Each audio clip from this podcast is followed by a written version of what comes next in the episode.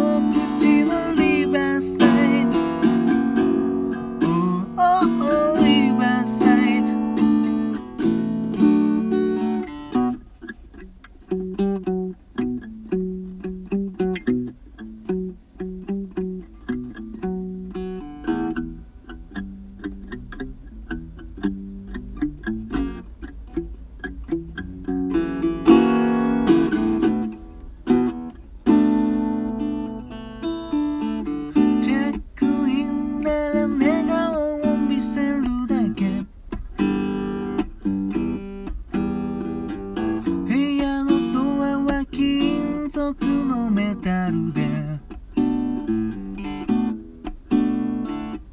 洒落たテレビのプラグは抜いてあり。二人きりでも気持ちは通い合う。ベッドの中で魚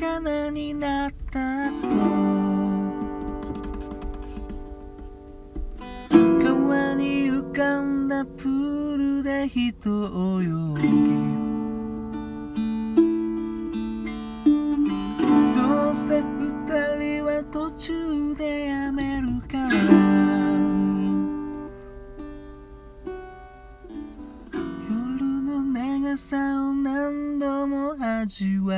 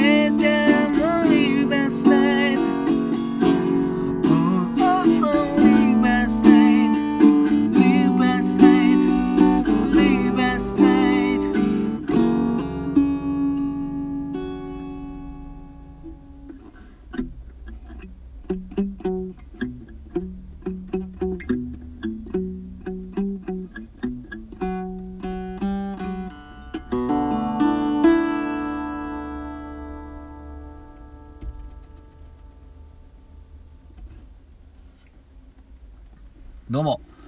新潟県でシンガーソングライターやったり役者やったりハミングというギター教室をやっております斉藤直也と申します。聞いていただきどうもありがとうございます。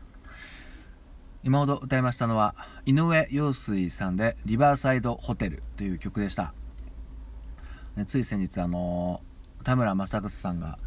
ね、俳優の田村正和さんが亡くなったという気泡がこう届きましてですねご冥福をお祈りしますとともに田村正和さんといったらこの曲かなということで歌ってみました。あの昔あのトンネルズの「皆さんのおかげです」っていう番組で石橋貴明さんがあのそれ池正和みたいな感じで確か田村正和さんのモノマネしてうんみたいな感じでですねこの曲が後ろで流れてたのがとても記憶に鮮明に残ってるんですけどなんでこの曲だったんですかね？きっと田村さんが出てたドラマの曲なんですかね。ちょっと僕そこまで分からなくて。で僕の中で田村正和さんというとまあそのコントモノマネとかでいくとねあの木村拓哉さんがやってたのよりもどっちかというとその石橋貴明さんのやつででドラマで言ったらやっぱりもちろんねあの、まあ、他にもいろいろ出てたんですけどで好きなんですけどやっぱ古畑任三郎さん古畑任三郎さんとかしいか。古畑任三郎っていうドラマがめちゃくちゃ好きでしたね。うん。だからすごい好きで。なんかあのサウンドトラックなぜか2枚ぐらい買ってなおかつあの小説も1冊持ってましたね、まあ、小説って言ってもノベライズ本でテレビにあったやつの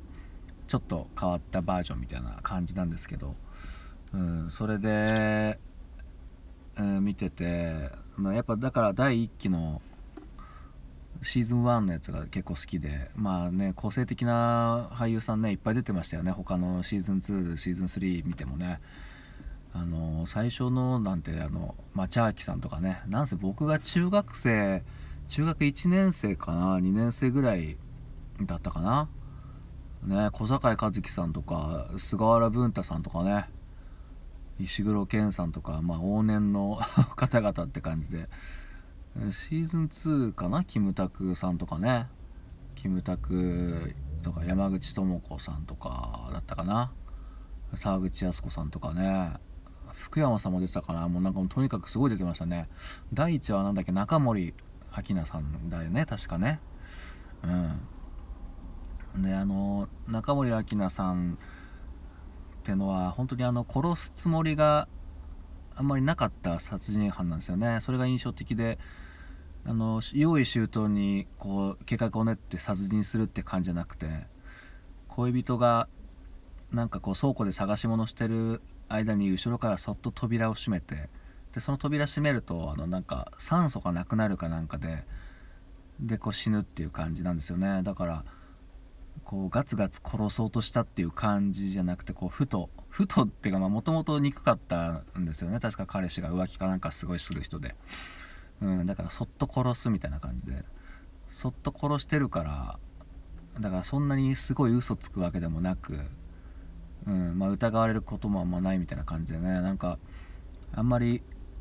こうねポイントだけ嘘をつくっていうのが大事なんだっていうそういう話でしたね、うん、全部嘘で塗り固めるとバレるから本当にポイントだけ、うんまあ、例えばね例えばあの僕がやったことあるわけじゃないけどあの、まあ、彼女いるのに女の子と飲みに行ったっていう時にこうなんかこう聞かれたら「いや友達と飲み行ったんだよ」ってこうね言うっていう。嘘じゃないですよね。うん、嘘ついたらやっぱこう人間ねそんな簡単に嘘つけないから、うん、やっぱバレるっていうかね。なんだけどもそういうふうに自分にも嘘つかないようにするとこう自然に嘘つけるんじゃないかっていうとなんか嘘つき講座みたいでねろくでもない話ですけどあと僕がね印象的な話だったのはね風間森夫さんが犯人の時かな。なんかね冒頭でめちゃくちゃすごいトリック使って用意周到に殺人を犯したんだけどもその後になんかたまたま現場近くになんかおじさんがいてそのおじさんがすごいしつこいんですよね。なんか仲良くなんか慣れ慣れしいおじさんで。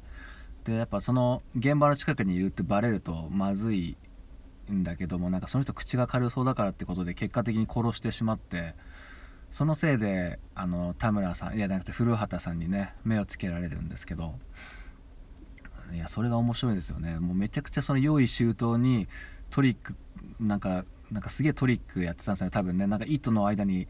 糸に鍵通してなんかでツツってやって鍵を死体の手の上にやってなんかこう密室殺人みたいに見せかけるみたいな。すごいトリックやったけどそれとは全然関係ないとこで捕まるっていうね、うん、そのおじさんになんかなりきらなくちゃいけなくてそれで古畑さんをやり過ごそうとしたけどやり過ごせないっていうね、うん、しつこいですからねあの人ね。うん、なんかそんな話がありました。ちょっとすいません。あのうろ覚えで喋ってるんですけどもしよかったらねあのなんか動画かなんかあったら見てみてください。それではご冥福をお祈りしながら聞いていただきどうもありがとうございました。